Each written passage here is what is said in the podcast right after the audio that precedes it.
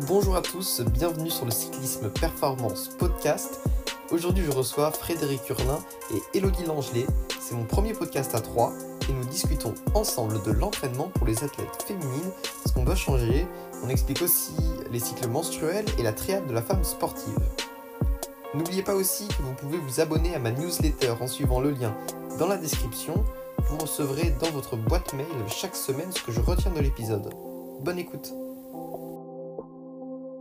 oui, Mathieu, bonjour. Bah, je m'appelle Frédéric Hurlin, j'ai 40 ans, je suis entraîneur de cyclisme depuis une petite dizaine d'années euh, et de triathlon depuis un petit peu plus longtemps parce que moi, à la base, euh, je suis, euh, je suis venu au cyclisme par l'entraînement triathlon, mais j'avais un petit peu plus d'appétence sur la partie entraînement cycliste avec l'usage du capteur de puissance que je trouvais assez sympa. et puis, je suis issu d'une formation STAPS une formation STAPS. Je suis allé jusqu'en Master 1. Je suis passé par différentes facs, euh, par Bordeaux, par Marseille et puis par Nice pour terminer. Euh, en fin compte, poursuivre alors d'un côté euh, l'évolution du, euh, du, cursus STAPS, hein, qui est passé un moment avec le LMD, licence, master, doctorat, et puis, et puis bah, au gré aussi de ma carrière sportive, jusqu'au moment bah, où j'ai rencontré Ali. Ok, Elodie, alors je te laisse te présenter alors? Ouais, je m'appelle Elodie Langelet, j'ai 37 ans. Euh, je suis la femme de Frédéric Curlin, ça va bientôt faire 18 euh, ans qu'on est ensemble. Euh, il a été mon entraîneur. On s'est rencontrés euh, quand on était tous les deux athlètes en voile. Et suite à ma carrière en voile, ensuite j'ai fait une carrière en triathlon. Et voilà, j'ai construit ma carrière de triathlon avec Fred comme entraîneur. Ok. Et c'était pas de la tarte. Ouais, ça fait des discussions animées euh, le soir. Ok, comment vous êtes arrivé au triathlon euh, Fred, toi, comment t'es arrivé dans le triathlon si tu venais de la voile avant? Bah, C'est euh, dans le cadre de nos, enfin même de nos préparations à tous les deux, on, faisait, alors on faisait de la muscu, mais on faisait aussi, on avait besoin aussi de faire un entraînement cardio. je courais un peu, par contre, du vélo, euh, bah, un, peu, comme tout le monde, tu fais un petit peu de vélo. Puis c'est vrai que là, dans le cadre de la préparation physique, ou euh, lorsque tu es en compétition pour ta récupération active ou pour un petit réveil musculaire, faire du vélo, c'est quand même un petit peu moins traumatisant que de se mettre d'entrée un petit footing au, saut du lit. Donc c'est vrai que c'est quelque chose que j'appréciais particulièrement. Et puis bah moi, lorsque j'ai arrêté ma carrière en, voile, c'est parce que je faisais du duathlon, donc c'est course à pied, vélo, course à pied. Je faisais de la voile, je faisais un petit peu de trail, je faisais un petit peu de tout, mais pas très bien, parce qu'il y a un moment, quand tu te disperses sur trois, quatre sports différents, c'était un petit peu compliqué. Et, euh, dans le cadre de mes études, euh, plus j'avançais euh, dans mon cursus STAPS, plus je me disais que c'était pas dans la voile que je voulais, que je voulais bosser. Le, milieu ne me correspondait pas. Euh, j'ai jamais vraiment réussi à rentrer dans le moule, même si euh, j'ai eu quand même, je pense, une carrière euh, plus qu'honorable. Hein. On a fait avec Elo, on a fait une, paire de, championnats du monde, de coupe du monde, de coupe d'Europe. Mais, mais bosser en tant qu'entraîneur dans la voile, ça m'intéressait pas. Et quand il a fallu un peu plus se spécialiser, j'ai trouvé que le triathlon et que le cyclisme, ça correspondait vraiment un peu à ma manière, déjà en termes de d'intérêt intellectuel. C'était un truc vraiment qui me bottait bien. Et puis en plus, c'était des activités que, qui, me qui me plaisaient. Quoi. Et, euh, et, euh, et, ça a été vraiment une grosse découverte. Et euh, ça a été commencer à pratiquer, derrière commencer à faire intégrer le triathlon dans les études, bah, jusqu'au moment où ça devient ton métier. Quoi. Hmm. Ok. Et toi, Elodie, alors comment t'es arrivé au triathlon? C'est en, en suivant Fred? Euh, non, pas trop. En fait, euh, suite à ma carrière en voile, euh, j'ai tout coupé pendant, enfin, j'ai coupé le sport pendant un an. Et puis, j'avais envie de, au bout d'un an, de, reprendre. Et, mais j'avais envie de faire un sport qui correspondait à ma morphologie. Et puis, donc, Fred, il avait il avait des athlètes qui faisaient l'Ironman de Nice. Donc, bah, j'ai été voir l'Ironman de Nice et je me suis dit, bah, pourquoi pas moi? Donc euh, l'Ironman c'était fin juin. Donc septembre, euh, je me suis inscrite dans un club de triathlon et je fais euh, en juin prochain, euh, je ferai l'Ironman. Et voilà, donc j'ai fait l'Ironman et puis après euh, à fond. Ça m'a plu et, et donc à fond dans le triathlon. Mmh, ok. Et alors Fred, toi maintenant tu es plutôt spécialisé dans l'entraînement féminin. Comment ouais. t'es arrivé, comment t'es arrivé là? Pourquoi? Et, Bah à cause d'Elodie en fait. À cause d'Elodie, parce que euh, quand, tu passes tes diplômes d'entraîneur, euh, on t'apprend à entraîner de manière générale. Garçon, fille, on fait pas vraiment de différence. Et voire même, on a plutôt tendance à te, parler plus franchement d'entraînement masculin que féminin. Et quand je me suis retrouvé à devoir entraîner Elodie, euh, donc Elo, par contre, était inscrite en, en, club de triathlon pour bénéficier des créneaux natation parce que c'est toujours un petit peu compliqué de, monopoliser une, ligne d'eau dans une piscine euh, publique. Hein. Donc c'est vrai que c'était assez pratique d'être euh, dans un club de triathlon. Euh, par contre, donc moi derrière, je m'occupais de toute la partie préparation physique, cyclisme et course à pied. Et, c'est là qu'il a fallu quand même commencer à se poser des questions. Et puis qu'Elodie m'a alerté une paire de fois sur le fait que, ben non, je ne pouvais pas l'entraîner comme si c'était un garçon, comme si c'était un triathlète que elle, tous les 28 jours, il y avait un petit truc qui se passait et que c'était un petit peu compliqué d'aller s'entraîner, d'aller nager, courir ou rouler. Et donc, il a fallu commencer à prendre ça en compte. Et, en plus, vraiment de la spécificité des règles, ben, commencer à se rendre compte que, euh, euh, comment dire, il y a, par les règles, tu peux finir avec des petits problèmes de, perte de sang importante, donc de fer, et tu finis potentiellement avec une anémie. Enfin voilà, il y, a, plein de petites choses qui vont en plus et qui font que on est obligé, euh, en tout cas là, dans ce cas-là, en bossant avec Elodie, qui en plus bah, était ma femme, donc c'est que je l'avais H24 sous la main, bah, obligé de faire un petit peu plus attention à certaines choses. Mmh. Mais du coup, comment tu as fait pour, euh, pour te former Si en plus tu dis euh, tu sortais d'une formation où on t'avait pas trop parlé de ça, comment tu as fait du coup? J'ai beaucoup ah. servi de cobaye. Ouais. ouais. ouais, ouais, non, non, enfin, on peut dire, enfin, moi je peux dire euh, merci à, à Hello qui, enfin, c'est un truc tout bête, hein, mais juste qui t'explique ce que c'est des règles, quoi. Qu'est-ce que c'est la pilule contraceptive? Tu vois, déjà, enfin, ce que elle, elle connaissait en, en, en tant que femme et ce qu'elle vivait euh, depuis euh, X années, euh, depuis sa puberté. Donc d'un seul coup, déjà, tu dégrossis un peu le truc. Et puis derrière, bah, tu vas commencer à bouquiner, tu vas commencer à, t'intéresser à la chose. Tu, moi, j'ai suivi pas mal de colloques et de présentations, par exemple, de, de quelqu'un qui est super intéressante et qui est, à mon sens, une sommité là-dedans. C'est Carole Maître, qui est la, la gynécologue de l'INSEP et donc euh, qui ne, suit que des sportives et des sportifs de haut niveau et qui, euh, qui, euh, qui vraiment t'apporte des informations. Vraiment, tu es, dans le pratique. quoi. Tu es dans le pratique, tu pas dans la gynécologie pure, hein, parce que un moment, il faut savoir rester à sa place. Hein. Tu es entraîneur ou de cyclisme ou de triathlon. Mais par contre, ben ouais, tu es obligé de tenir compte de cette spécificité-là. Et, Carole Maître, elle, t'amène vraiment bah, des billes sur du pratique qu'est-ce que tu peux faire, qu'est-ce que tu ne peux pas faire. Et puis, ben, encore une fois, hein, après, c'est beaucoup de recherche personnelle. C'est euh, euh, de l'article scientifique pur et dur jusqu'à des échanges avec d'autres entraîneurs. Euh, j'ai eu la chance de rencontrer par exemple Philippe Lucas, l'entraîneur de natation. je suis allé le voir bosser à, à, Montpellier. Ça a été un moment extra où, et là tu peux échanger directement avec un autre entraîneur qui en plus a une expérience énorme euh, du sport de haut niveau dans un premier temps, mais en plus du sport de haut niveau avec des femmes. quoi. Et, euh, c'est génial parce que c'est presque là que tu apprends le plus. Hein, c'est quand tu es sur le terrain, que échanges avec un autre entraîneur qui a, en fin de compte, bah, ça peut être Philippe Lucas, il a les mêmes contraintes que moi, Frédéric Urlin, entraîneur de cyclisme. Quoi. Donc c'est, c'est, génial parce que bah, tu bénéficies de cette expérience. Hmm. Et alors, est-ce que en, plus des, euh, des, cycles menstruels, est-ce qu'il y a d'autres différences entre l'homme et la femme dans, l'entraînement? Bah, Alors, comment dire? Tu as des, différences déjà du, du, point de vue juste physiologique, d'accord? Entre un cœur qui bat un petit peu plus vite, euh, le fait que tu as des puissances et des vitesses, en tout cas en course à pied, pour rester sur le cyclisme, des puissances qui sont plus faibles. Mais d'un autre côté, euh, tu vas rapidement les rapporter au poids de corps. C'est-à-dire qu'on ne va pas parler de 200 watts, mais euh, pour Elodie qui pèse 50 kg, c'est du 4 watts par kilo. Donc, euh, donc là, là-dessus, tu restes sur quelque chose qui est relativement commun aux hommes et aux femmes. Par contre, ben, les femmes sont un tout petit peu moins fortes, sont un petit peu moins puissantes d'accord? Probablement par un manque de force maximale.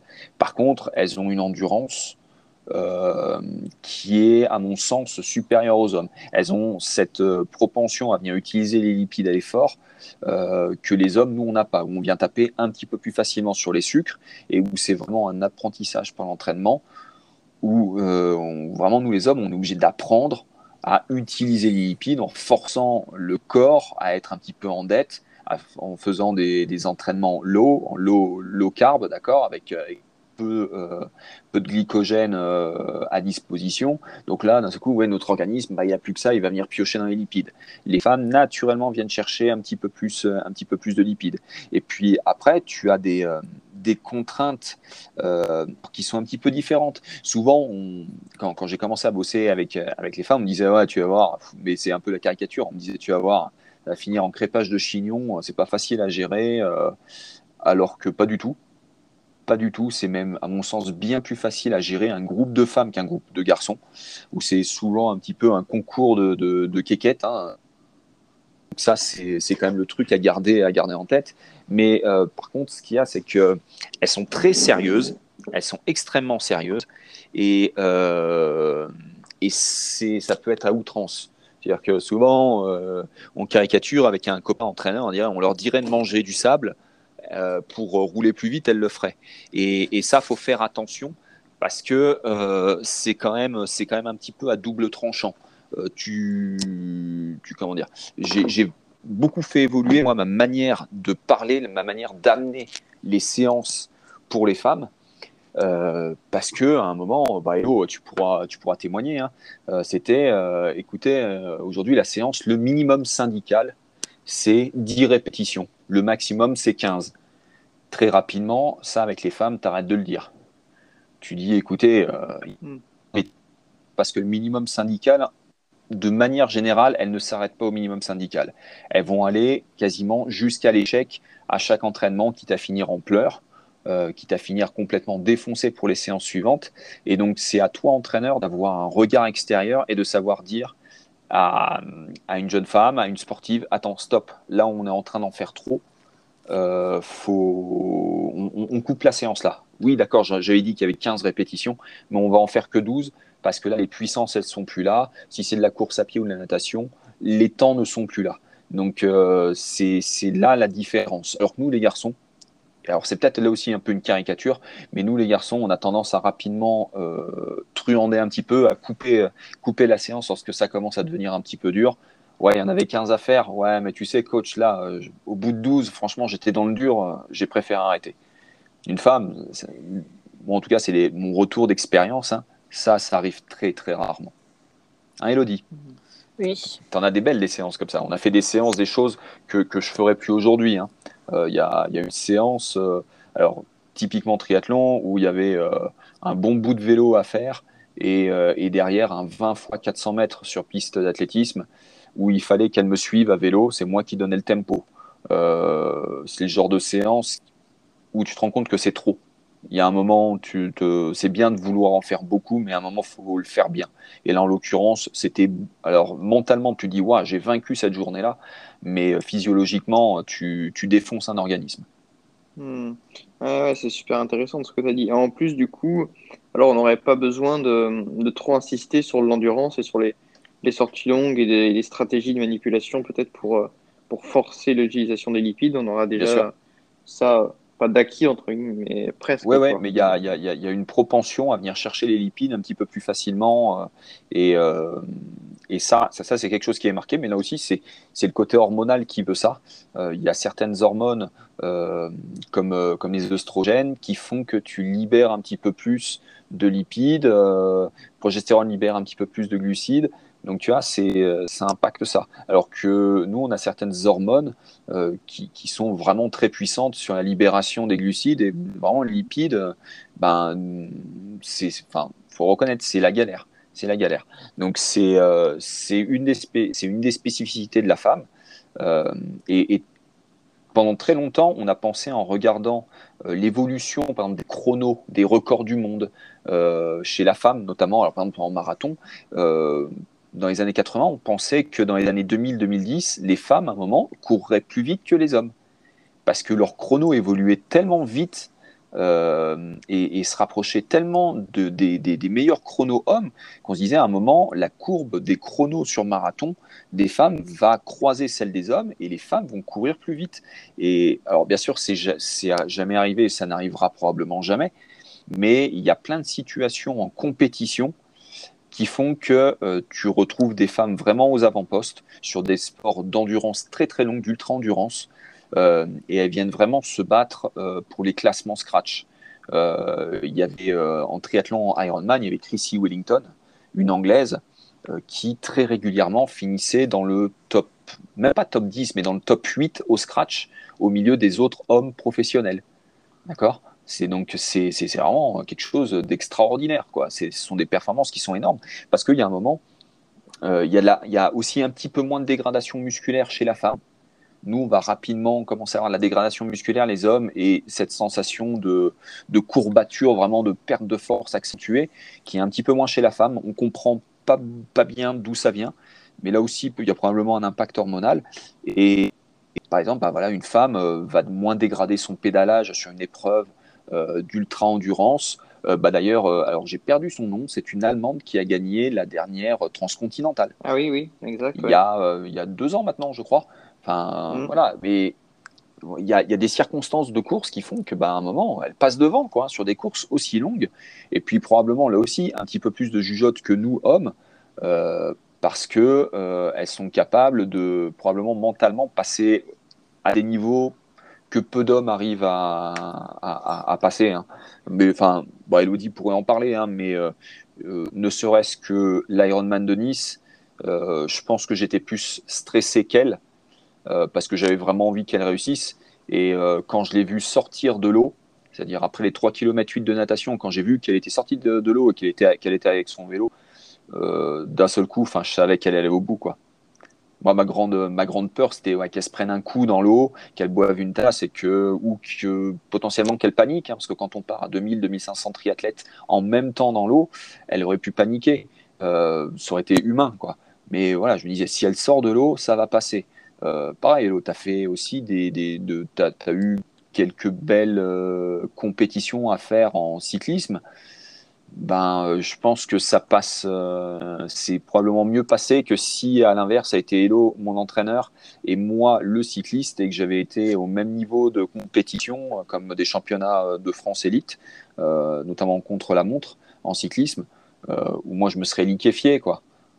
Hello, elle, mais comme beaucoup de femmes, est restée concentrée. Je pense qu'elle stressait bien, hein, je pense qu'il y avait un gros nœud à l'estomac, mais, mais par contre, ça reste concentré sur ce qu'il y a à faire.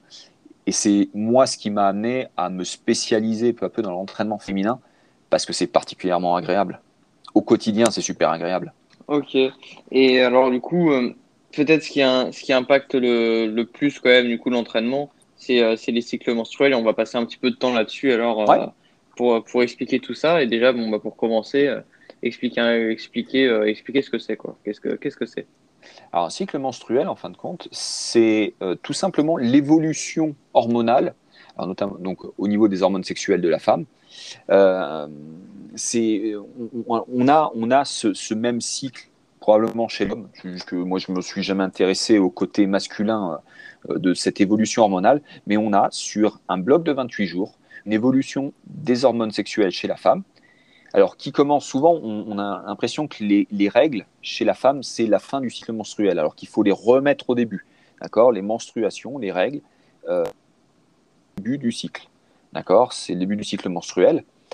Après, après ces règles, il va y avoir bah, une construction, en fin de compte, d'une première chose, c'est euh, la production d'un ovule, enfin d'un ou plusieurs ovules, d'accord, qui derrière pourront être fécondés, pour devenir, pour après devenir un, embryon et, un enfant.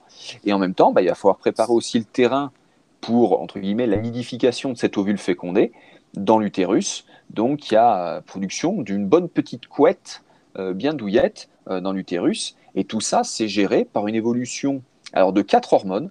Il y a la progestérone et les hormones euh, lutéales et l'œstrogène et donc ce qu'on appelle la FSH, alors, c'est en anglais, c'est follicular stimulating hormone. D'accord? Donc, la LH, la FSH vont générer derrière la production bah, des hormones dont on entend très souvent parler, la progestérone et les oestrogènes. Donc, il y a certaines hormones qui sont là pour la production à féconder et pour la production de l'endomètre, hein, ce que j'appelais cette couette douillette. D'accord? Et il y a certaines hormones qui sont là donc, pour euh, la libération euh, de tout cet endomètre euh, s'il n'y a pas eu de fécondation. D'accord? Ce qui va générer derrière des règles. Et donc ces évolutions hormonales se font sur 28 jours. Au bout de 14 jours, plus ou moins 24 heures, on a l'ovulation, la libération de cet ovule qui peut être fécondé. Et donc ça, ça, rythme la vie de la femme de la puberté jusqu'à la ménopause. Euh, ça peut être relativement relais. Hein. Je parlais d'un bloc de 28 jours. Ça, c'est un peu l'idéal. Mais on peut avoir des cycles un petit peu plus courts lorsqu'on sort de la puberté, euh, où c'est pas encore tout à fait bien réglé, entre guillemets. À partir du moment où on prend une contraception, notamment une contraception orale, ben, on est vraiment calé sur du 28 jours. À partir du moment où la femme va arrêter de prendre sa pilule, ça va déclencher les règles. Et puis, euh, et puis on peut avoir des cycles très longs hein, euh, qui durent quasiment jusqu'à 40 jours, euh, voire même une disparition des cycles menstruels, ce qu'on appelle une aménorrhée. Hmm. Ok. Et alors, avant de parler d'aménorrhée, déjà, donc, est-ce que la performance et la, récupération, elles, varient en fonction de ces cycles menstruels, donc quand ils ont lieu et quand, quand, quand ils ont alors, au moment de l'ovulation et au moment des règles, c'est un peu deux moments entre guillemets critiques. Euh, au moment de l'ovulation, souvent, il y a un petit coup de fatigue. Il y a un petit coup de fatigue. Et puis, euh, alors, même si ça touche, ça, ça, ne gêne pas forcément la pratique du cyclisme, on sait que par les variations hormonales au moment de l'ovulation, ça rend les articulations de la femme super laxes. Et notamment pour euh, les coureuses à pied bah, ou les triathlètes, les trileuses, c'est un moment où presque les, jours d'ovulation, euh, vaut mieux aller faire du vélo que de la course à pied, parce que si, c'est pour se faire une entorse, ça n'a pas trop d'intérêt. C'est-à-dire qu'une cheville, un genou pourrait partir un petit, peu, un petit peu trop loin et créer quand même une blessure un petit peu gênante. C'est vrai qu'en cyclisme, on est quand même bien moins embêté. Il y a peut-être que les crosseux en VTT euh, et, et en cyclocross où on est amené à courir et à, et à, poser les pieds dans des endroits un petit peu scabreux que ça pourrait devenir gênant. Mais c'est quand même une journée on a quand même un petit coup de barre. Et puis après, ouais, tu as les, on va dire les 48 heures qui précèdent les règles, plus la période des règles, qui sont quand même un petit peu compliquées. Il y a ce qu'on appelle les troubles prémenstruels qui sont juste avant les règles, ou en règle générale, là aussi, il y a un début de fatigue, euh, on commence à pas se sentir bien, euh, maux de ventre, mal au dos, maux de tête, enfin voilà, on n'est pas très très bien. Et puis bah, arrive le moment des règles où euh, alors certaines euh, femmes ont des règles entre guillemets euh, indolores, c'est-à-dire qu'il y a un saignement, mais voilà, limite il se passerait rien, elles s'en rendraient même pas compte. Par contre, chez certaines jeunes filles, enfin jeunes filles, chez certaines femmes de manière générale, les règles peuvent être franchement douloureuses et, et ça cloue au lit pendant 48 heures à 72 heures parce que avec des douleurs de ventre, parce que tout simplement les règles, le saignement, c'est quoi? C'est l'évacuation de l'endomètre d'accord, la couette qui devait accueillir l'embryon, c'est l'évacuation de cette couette. Et ben, chez certaines personnes, c'est douloureux. Chez certaines, personnes, c'est douloureux. Donc, c'est un peu des moments un petit peu critiques. Euh, moi, j'ai, sacralisé la période des règles, c'est-à-dire que c'est une période où euh, les sportives ne s'entraînent pas. C'est mon parti pris c'est voilà, à partir du moment où il y a les règles, euh, vous entraînez pas. C'est le, la petite partie du bloc d'entraînement pendant laquelle euh, vous prenez soin de vous. Euh, vous, si vous avez un, coup d'ostéopathie à faire, vous le faites. Si vous avez du travail scolaire à faire, vous le faites. Si vous avez, si vous êtes adulte et vous avez du travail, euh, enfin voilà, vous avez des choses à faire, vous, vous, faites. Il y a autre chose que le cyclisme. Puis en plus, c'est un bon moment pour envoyer le vélo chez le vélociste et être sûr que tout fonctionne bien. Donc comme ça, c'est 3, 4 jours, 5 jours peut-être de récupération plus ou moins active. En règle générale, le début des règles, c'est vraiment de la récupération passive. Et sur les fins de règles, euh, lorsque la jeune fille me dit que voilà, c'est, euh, elle est ok, on peut réintroduire un petit peu, un petit peu d'exercice. Mais voilà, c'est, moi j'ai sacralisé cette partie-là euh, pour que, de manière régulière, il y ait cette période de récupération tous les mois. Mmh. c'est intéressant ce que tu dis, mais du coup, comment on fait si ça tombe, si les règles tombent sur euh, la période où on a une course objectif comment, comment on fait? Bah gros, gros, enfin gros souci, oui et non. Euh, alors, euh, tu ne prends pas de contraception, ou tu as des, en tout cas, tu as des, des cycles complètement anarchiques. ouais, à tout moment, ça peut tomber sur un week-end de course. moi là, si tu prends pas de contraception, j'ai pas la solution.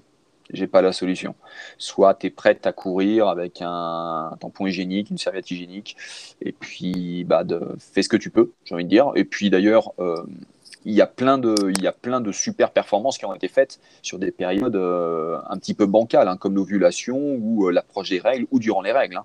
Donc ça ne veut pas dire que tu seras forcément à chaque fois pas performante. Il va de soi que tu as mal au ventre, tu sais qu'en plus tu as des saignements abondants sur tes règles, je, peux comprendre, même si je le, je le vivrai jamais parce que je suis un homme, je peux comprendre que tu n'as pas forcément la tête à mettre un dossard mais, euh, mais ça peut le faire. Après, si tu prends une contraception orale, mais là aussi, sous avec un suivi médical avec le gynécologue, bah, ça peut valoir le coup de poursuivre 24 heures, de prendre un, une pilule contraceptive supplémentaire parce qu'il te faut 24 heures. Il euh, faut imaginer qu'à partir du moment où tu arrêtes de prendre ta contraception, ça déclenche les règles. Donc, ben, s'il faut gagner 24 heures, euh, peut-être que tu vas prendre euh, une pilule contraceptive supplémentaire pour décaler ton cycle. Il sera peut-être pas sur 28 jours, mais sur 29 jours. Et puis, une fois que ta compétition est passée, bah, le soir, tu prends pas ta pilule. Comme ça, dès le lendemain, tu vas déclencher tes règles. Mais là aussi, c'est à faire. Euh, tu le fais pas à chaque fois. Tu prends pas ta contraception en continu pour ne pas avoir de règles. C'est une bêtise euh, si le corps d'une femme euh, est régi par euh, cette ondulation sur les productions d'hormones, c'est qu'il y a une raison. Et si à un moment, pendant les règles, il y a très très peu de libération de progestérone et d'œstrogène, c'est aussi qu'il y a une raison. Donc il faut respecter ça. D'accord? Donc avec le conseil d'un gynécologue, on peut potentiellement faire ça. C'est-à-dire tu prends une pilule supplémentaire comme ça, tu gagnes 24 heures sur tes règles. Mais, euh, mais d'ailleurs, avec euh, Hello, enfin, tu, peux confirmer, ça, on l'a fait aussi euh, quelques fois. Hein. Ouais, pour, pour les, les courses, vraiment, les grosses courses, si sur le calendrier je voyais que les règles allaient tomber dessus, du coup, je continuais ma pile contraceptive et puis j'ai arrêté après la course. Quoi. Hmm. Mais c'est plus une question de, de, de confort qu'une question de, performance. De performance ouais. Toi, Elodie, du coup, euh, quel conseil tu donnerais Tu aurais des, voilà, des conseils supplémentaires pour gérer cette période Toi, comment, comment tu gères les choses? Euh, bah, C'est vrai que d'être sur avec la pilule contraceptive, euh, tout est calé, il n'y a pas de place au mystère. Tu sais que pendant trois semaines, tu carbures à l'entraînement. Et euh, le fait après euh, la semaine des règles, le fait de, couper, ça permet de se régénérer physiquement et psychologiquement, de faire autre chose, de laisser le vélo de côté. Euh, parce qu'une une saison, ça peut être long, ça peut être ouais, ça peut être, très long, donc ça permet vraiment de, faire de récupérer. Et après, c'est d'avoir aussi un bon suivi au niveau gynécologique puisque moi, au fur et à mesure des, saisons, euh, j'avais de moins en moins de règles. Euh, à la fin, ça durait deux heures. Euh, et plusieurs fois, j'ai posé la question à mon gynécologue. je lui disais que voilà, j'avais de moins en moins et donc on ne savait pas trop si j'allais vers une aménorrhée ou quoi. Et il me disait non, mais vous inquiétez pas, de toute façon, sous pilule contraceptive, c'est des règles artificielles une fois que, parce que je, vu que j'avançais quand même dans l'âge, je commençais à penser à l'après. Et euh, donc, je me disais, non, mais vous inquiétez pas, euh, voilà, c'est des règles artificielles. Une fois que vous arrêterez euh, la pilule, les règles naturelles, on va dire, vont revenir, donc pas de souci. Et puis, en fait, bah, non, ça s'est pas passé comme ça. Donc, il faut vraiment être suivi, parce qu'en fait, les, gynécologues, enfin, la plupart, et la sportive de haut niveau, ils, ils connaissent pas Mm. Donc, euh, enfin moi, le, gynécologue, quand je lui ai apporté euh, mon dossier pour euh, pour passer en commission antidopage, puisque j'ai dû prendre des hormones ensuite pour tomber enceinte, il m'a regardé avec des yeux. pour lui, j'étais une extraterrestre, parce qu'il, enfin voilà. Donc, connaissais pas, ouais. Mm. Ouais, mais par contre, c'est vrai que c'est vraiment un plus euh, le fait de, connaître son corps, de savoir comment il fonctionne, plus c'est vrai que l'aide de la pilule contraceptive, euh, voilà, ça permet de, vraiment être euh, calé au niveau de l'entraînement. Il faut pas hésiter à en parler à son entraîneur, même si c'est, dire homme ou femme, parce que ça reste des sujets tabous, alors qu'ils sont extrêmement importants. pour éviter le surentraînement, le surmenage, mine de rien, parce que faire des pauses enfin, en tout cas pour moi, faire une pause par mois, c'est vrai que ça, faisait du bien. Et euh, du coup, les performances derrière étaient là, quoi. Hmm. Et alors, du coup, justement, en termes d'entraînement, est-ce que, alors là, on a parlé de, cette petite pause, mais est-ce qu'il y a d'autres choses qui changent? Est-ce que, euh, du coup, euh, il y a des moments où certaines filières seront peut-être plus intéressantes d'être travaillées? Voilà, est-ce qu'on peut aussi penser comme ça? Oui, oui, oui, oui, oui, oui. C'est un, des intérêts aussi, une des facilités, j'ai envie de dire. Euh, souvent, par, euh, par provocation, je dis aux filles, aux femmes, euh, vous avez de la chance d'avoir des règles. Bon, elles, en général, elles me regardent, elles me disent, ouais, t'es gentil, voilà, la chance. Mais en tout cas, pour l'entraîneur, c'est vraiment une chance. parce que si tu connais la date de fin des règles, tu peux construire derrière tout ton bloc d'entraînement en, visant un petit peu plus certaines qualités à certains moments. Par exemple, pendant la première phase, juste après les règles, bah, on sait que l'organisme, sur le fonctionnement en utilisant les sucres, les glucides, euh, bah, chez la femme, le corps il est assez réceptif à ça. Donc si tu fais des efforts euh, de type intervalle training. Hein. Alors, soit tu es sur un bloc de développement de PMA, soit tu es sur un travail au seuil, un, travail un peu spécifique contre la montre.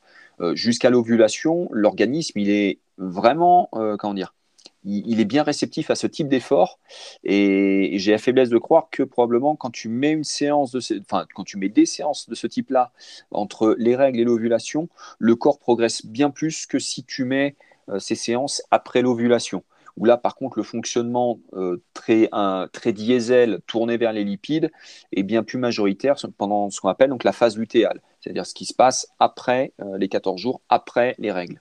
Euh, pareil, le développement de la force avant l'ovulation, juste après les règles, ça fonctionne pas mal.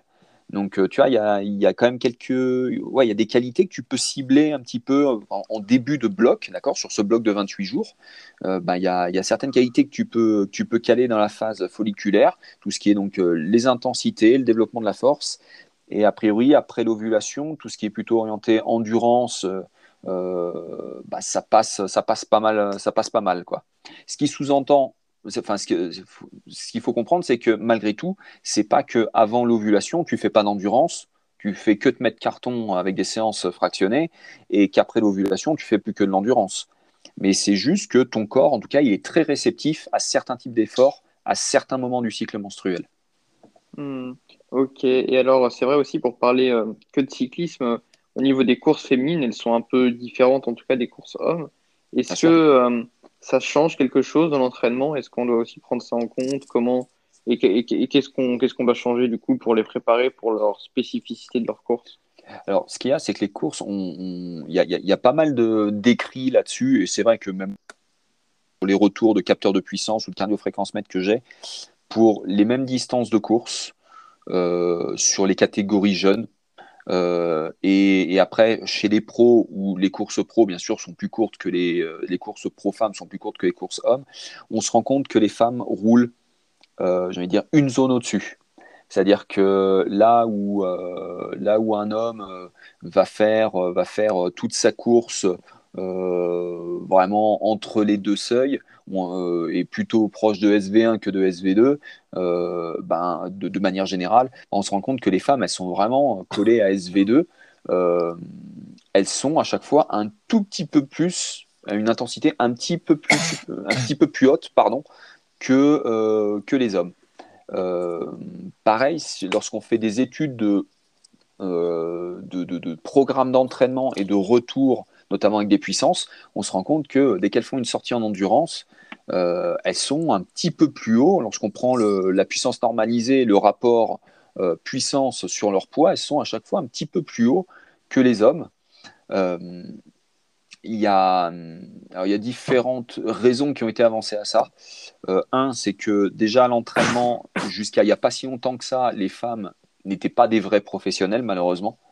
Et donc, se euh, diviser entre euh, leur vie, euh, leur vie hors sport et la vie sportive. Donc souvent avec des séances un petit peu au turbo et au lieu de prendre le temps d'aller rouler trois heures tranquille, ben, c'était plutôt une heure et demie. Et puis ben, je me dis, je fais qu'une heure et demie, ben, je vais rouler un petit peu plus fort.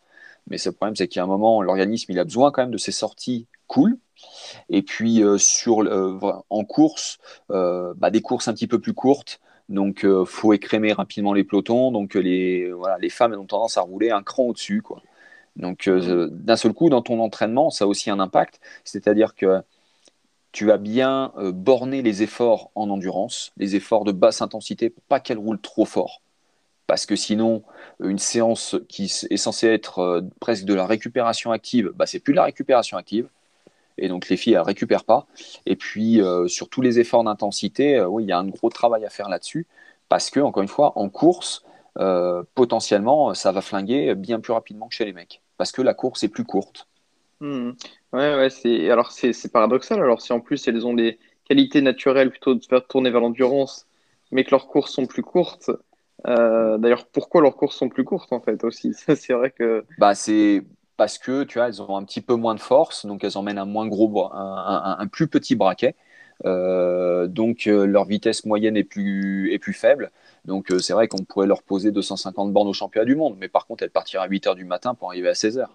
Hmm. elles rouleraient 2 heures de plus que les garçons et l'intérêt de la course, en définitive, euh, il ne serait pas forcément fandard. Quoi. On, le voit notamment en triathlon longue distance, où les distances hommes et femmes sont rigoureusement les mêmes. Ben, il y a quand même une partie de la course, tu peux discuter avec des triathlètes professionnels. Elle t'explique notamment sur distance Ironman qu'il y a un moment où il n'y a plus vraiment de course en elle-même. Il y a mm. juste à rallier le plus vite possible la ligne d'arrivée. Et c'est pour ça qu'avec Hello, on, avait, euh, on appréciait particulièrement le, le format Half Ironman, donc demi Ironman, parce que ça restait encore, c'est du longue distance, mais c'est pas encore trop long, donc tu fais vraiment la course, quoi. Hello, elle pourrait te raconter des, des, des, des, courses, des, moments où elle pose le vélo devant et puis euh, voilà, où elle se met en mode chasseuse sur le vélo, bon, un petit peu plus en mode chassé en course à pied, mais c'était une vraie course, hein, Hello? Ouais, ouais, non, c'est sûr. L'Ironman, c'est, enfin, en tout cas pour moi, c'est plus un, un défi contre toi-même qu'une course. Euh, alors que l'Ironman, c'est vrai, euh, le demi-Ironman, pardon, c'est vrai que là, pour le coup, je retrouvais une, course où euh, bah, j'avais des facilités à vélo et de moins bonnes facilités à pied. Et c'est vrai, du coup, en vélo, ben, je dans les premières et je me retrouvais du coup en course à pied en mode chassé. Donc là, on, retrouvait vraiment, sur format demi-Ironman, on retrouvait vraiment une course, chose qui n'est pas sur Ironman, quoi. Mm. Surtout qu'à l'époque, l'Ironman, et encore maintenant, c'est encore différent, mais tu partais, euh, enfin voilà, à Nice, on était 2500 à partir. Donc, euh, sur ta catégorie d'âge, tu sais pas qui est devant, qui est derrière. Donc, euh, mm. effectivement, c'est plus un, défi contre soi-même qu'une course, c'est sûr. Mm, ouais, ouais, faut vraiment imaginer que sur Ironman, bon, maintenant, tu as, as, le suivi avec les trackers, vu qu'il y a les puces. Euh, tes proches peuvent aller sur le site Ironman et regarder un peu ton classement et te dire ah, écoute, t'es premier, t'es deuxième, t'es dixième, euh, mais sinon tu fais ta course, t'as aucune visibilité sur ton classement. Alors qu'en cyclisme, ouais, bah, tu vois tout de suite, hein, soit t'es devant, soit t'es derrière, soit t'es lâché dans les voitures, tu vois tout de suite. Mm. Mais sur, un, sur plus facile de suivre la course.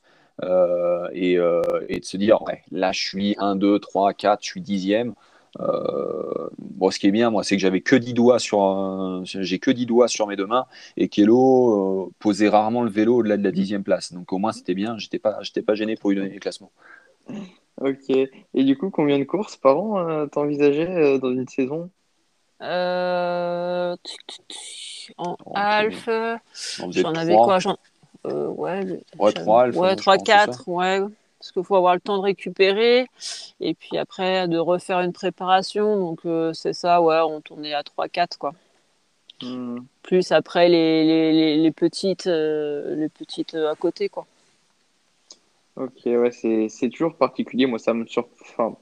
moi qui suis du cyclisme, habitué à courir tous les week-ends, ça, ça m'inspire toujours un petit peu quand même. C'est euh, ces sportifs qui courent que deux, des fois trois, euh, quatre fois par an maximum.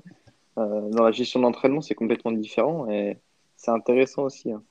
Bah, tu sais, ça, il a fallu le faire intégrer à certains cyclistes que j'entraîne à cause du Covid et l'absence de course. Que là, vous vous préparez pour être prêt dès le premier week-end où, où, il y a un engagement possible. donc, il faut trouver autre chose pour maintenir un peu l'intérêt de l'entraînement. Euh, chose qui est vachement plus ou chez un, chez un triathlète qui va courir sur des courses à objectif trois, quatre fois par an. Et encore quatre fois par an, c'est quand on faisait quand même des grosses années. Où on, mm. pardon, on partait à l'étranger, on avait cette chance-là, euh, pour aller courir au mois de novembre ou au mois de mars euh, à Abu Dhabi, euh, ce genre de choses. Mais, mais c'est quelque chose que, les cyclistes, là, ils ont eu beaucoup de mal à intégrer. Hein beaucoup de mal à intégrer, obligé de leur trouver des challenges. Euh, alors c'est vrai qu'avec Strava, avec les meet sur Zwift, ce genre de choses, ça permettait d'entretenir un petit peu le côté compétitif. Mais oui, c'est vrai qu'en cyclisme, t'enlèves les, les 15 jours euh, de fête de fin d'année, euh, tu peux enchaîner de la route vers le cyclocross. si ça se trouve, tu fais peut-être même un petit peu de piste et un petit peu de VTT, tu cours 50 semaines par an. Quoi. Mmh. c'est d'ailleurs quelque chose que je vois pas mal aussi chez les athlètes féminines qui font, qui font tout, qui, font, qui font tout et qui, qui courent tout le temps, tout le temps. Quoi. Ouais, c'est, mais c'est, c'est, c'est aussi euh, ça, le, entre guillemets, le manque de maturité de la pratique, euh, en tout cas à haut niveau cycliste. Euh, mais ça, ça va disparaître peu à peu. Chez les hommes, on voit pas, enfin, on voit très très peu. Il y a quelques ovnis comme Vanderpool qui vont faire du cyclocross, du VTT, de la route. Mais on voit quand même que c'est, sa saison, elle est quand même super compliquée, notamment cette année où il veut faire un bout du Tour de France, mais il veut aussi aller à Tokyo. Euh, mais euh, on prend à la Philippe, à la Philippe, il fait de la route et il fait c'est tout, c'est tout, il fait que de la route. Euh, mais c'est le fait d'avoir des, cyclistes féminines qui vont faire du cyclocross, du VTT, de la route, notamment chez les jeunes. ce refus de spécialisation, mais c'est un refus de spécialisation. Pourquoi? Parce que tu peux te rendre compte que la jeune fille, ça rentre dans les trois disciplines malgré tout. Mais c'est juste que, ben ouais, vu que pour le moment, les pelotons féminins sont pas encore assez hauts euh, il y a un moment où faire comme ça, sauter euh, du VTT euh, à la route et puis l'hiver faire du cyclocross, ça marchera plus parce que les pelotons seront très homogènes tu seras obligé de devenir une spécialiste. Soit tu fais du cyclocross, soit tu fais du VTT, tu fais de la route.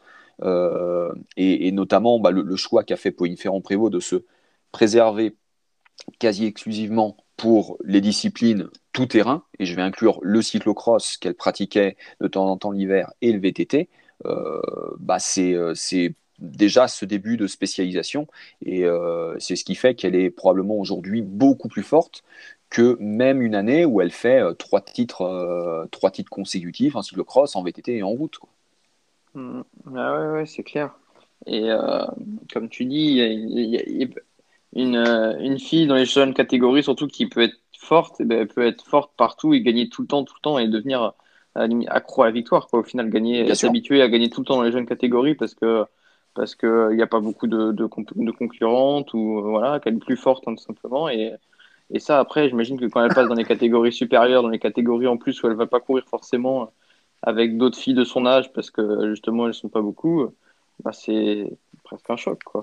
Ouais, oui, oui, oui, oui. C'est bah, un des gros soucis. Alors, je ne connais pas bien le fonctionnement des autres pays européens pour le cyclisme féminin, notamment chez les catégories cadet, junior, espoir, mais notamment chez nous, en France, c'est un gros souci où euh, tu arrives en junior, si tu fais pas partie d'une DN, d'une équipe de division nationale, euh, bah, d'un seul coup, tes courses, tu n'en as plus beaucoup. Tu vas aller courir avec les passes cyclisme, euh, tu vas aller courir avec des hommes. Est-ce que ça a un intérêt? Je suis pas forcément sûr que ça a un intérêt. Des courses juniors pures femmes, il y en a très peu. Il y en a quelques-unes, le Tour du Gévaudan, maintenant je sais qu'il y a le Grand Prix de Plouet junior, mais ça ne te fait pas une saison.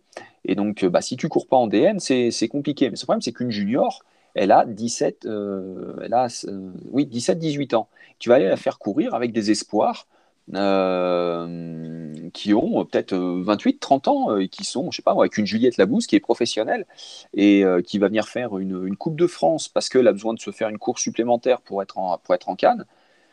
Mais qu'est-ce que tu veux faire là-dedans?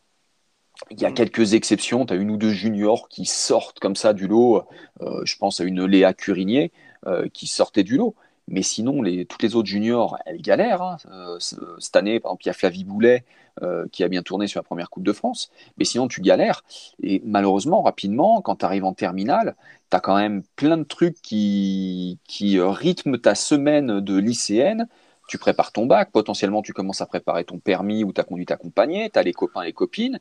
Puis ce problème, c'est qu'en vélo, bah ouais, je vais faire des Coupes de France, c'est cool, mais je me fais éclater. Et puis euh, quand, je me fais, euh, quand je me fais la paix, quand je me fais prendre un tour, les commissaires ils me demandent de m'arrêter. Je termine pas une course. Et, bah derrière, tu as des juniors comme ça qui rapidement arrêtent, et voire même souvent, j'ai des cadets de 2 qui me font Oulala, non, mais moi après cadet de 2, j'arrête le cyclisme, ça m'intéresse pas. Et c'est dommage C'est dommage parce que tu perds toute cette formation qu'il y a dans les catégories TDJV, le TRJV, le Trophée de France.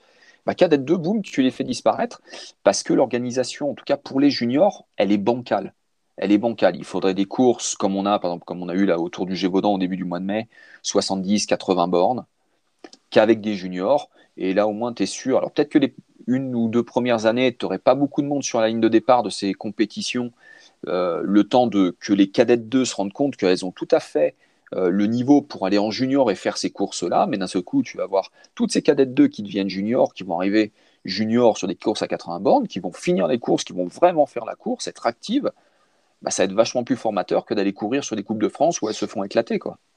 Hmm. Donc euh, c'est un des petits problèmes en France. quoi. Donc euh, peut-être que dans quelques années, ça, ça évoluera.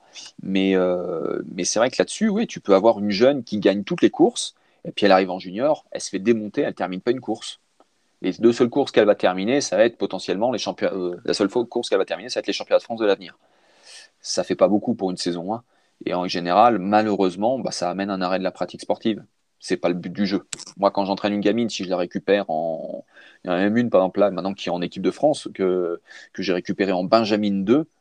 Euh, bah là, maintenant, elle est en junior 1. Euh, la manière dont elle a évolué, c'est elle s'est accrochée. On a, fait, on a coché les bonnes courses pour qu'elle soit que ce soit formateur pour elle, qu'elle soit jamais dégoûtée. Et le nombre de fois où je lui ai dit, là, tu ranges le vélo, où j'appelais les parents, je leur disais, le vélo, le home trainer, tout ça, c'est interdit. Là. là, elle fait pas de vélo, elle va faire autre chose. Elle va voir les copains, les copines, elle va au cinoche, elle fait ce qu'elle veut, mais elle fait pas du vélo. Pour être sûr que la gamine, elle sature pas. Chez les jeunes, c'est le gros problème. Hein. Beaucoup de gamins sont super motivés, roule, roule, roule, roule. Et puis, bah, si les résultats ne viennent pas en compétition, parce que l'entraînement n'est pas forcément bien fait, il y a beaucoup de motivation, mais pas un entraînement super bien fait, bah, les gamins, ils se, ils se démotivent et puis ils arrêtent. C'est dommage. Hein. Hmm. Alors, je vais, je vais, revenir sur un, autre sujet, un peu changer de sujet et, revenir sur euh, l'aménorrhée, ce qu'on n'a pas trop développé tout à l'heure. Et euh, c'est quand même important et intéressant de, développer ce sujet. Déjà, donc, euh, qu'est-ce que c'est? Qu'est-ce que ça impacte sur la santé de l'athlète féminine? Bah, L'aménorrhée, c'est la disparition pure et simple des règles. C'est-à-dire que les niveaux, les taux d'hormones progestérone, œstrogène, LH, FSH sont tellement bas qu'il n'y a plus de production, il n'y a plus de création d'un ovule et il n'y a plus de production d'endomètre pour accueillir cet ovule s'il est fécondé. Donc, il n'y a plus de règles, il n'y a plus de saignement, il n'y a plus de règles, vu qu'il n'y a plus rien à évacuer. Euh, mais ça, c'est que le sommet de l'iceberg, c'est-à-dire ce dont on se rend compte. D'un seul coup, la jeune fille, alors sur le coup, euh, potentiellement, elle va dire Cool, j'ai pas de règles ça peut être sur le coup, euh, en général, c'est cool, j'ai pas de règles. Mais sur du long terme, c'est problématique. Euh, pourra en parler tout à l'heure si elle veut, hein, parce que c'est des trucs quand même un petit peu personnels, mais, mais tu mets peu à peu à l'arrêt ton système reproducteur à l'arrêt, mais aussi ces baisses d'hormones. Alors, encore une fois, comme je dis, c'est le sommet de l'iceberg, c'est vraiment ce qu'on voit de l'iceberg, mais si la progestérone, l'œstrogène, LH, FSH, tout ça, c'est en baisse marquée sur les hormones. Il y a plein d'autres hormones aussi qui sont impactées dans notre organisme. Et donc là aussi, bah, il y a une baisse, euh, notamment par exemple sur le capital osseux. C'est-à-dire qu'on a euh, des os qui se dégradent naturellement à un certain niveau parce qu'on marche, parce qu'on saute, parce que, enfin voilà, tout sont des choses qui sont totalement naturelles, mais on ne va pas forcément reconstruire de l'os et dans, les, dans les quantités nécessaires pour restructurer ce qui a été cassé auparavant. Donc ça peut générer à partir de 40 ans à de l'ostéoporose précoce, donc des os très fragiles. Donc c'est problématique. Et donc, comme je le disais, si du point de vue hormonal c'est bas, il y a certaines hormones bah, qui, gèrent notamment l'accélération du cœur au moment bah, un petit peu, c'est le signal pour dire au cœur et à la respiration, oh, faut accélérer parce que là il y a besoin d'envoyer de l'énergie. Bah, ça veut dire qu'il y a potentiellement un petit peu moins d'adrénaline. Donc c'est-à-dire qu'à l'échauffement, on est un peu diesel, au lieu de s'échauffer en 10 minutes, il faut une demi-heure. Euh, il y a certaines hormones, euh, comme le glucagon, bah, qui vont gérer toute la partie, euh, toute la partie glucidique. Bah, peut-être que du glucagon, il n'y aura pas tant qui seront produits.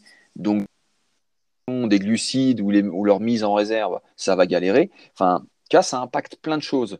Ce qu'on voit, l'absence de règles, en fin de compte, il y a plein de choses qui se passent dans le corps et qui ne sont pas forcément des choses super positives pour de la performance. Donc c'est pour ça qu'il faut quand même avoir en tête que une aménorée, une jeune fille sur le coup, elle peut, trouver ça super sympa de pas avoir ses règles, Mais sur du long terme, euh, là, c'est un gros, un gros warning, un gros feu rouge qui s'allume. C'est une bêtise. Hmm. Ouais, et puis on parle aussi alors de la triade de la femme sportive. Oui, bien sûr. Ouais, ouais, ouais, ouais. Ça, ça rentre tout à fait euh, dedans. Hein.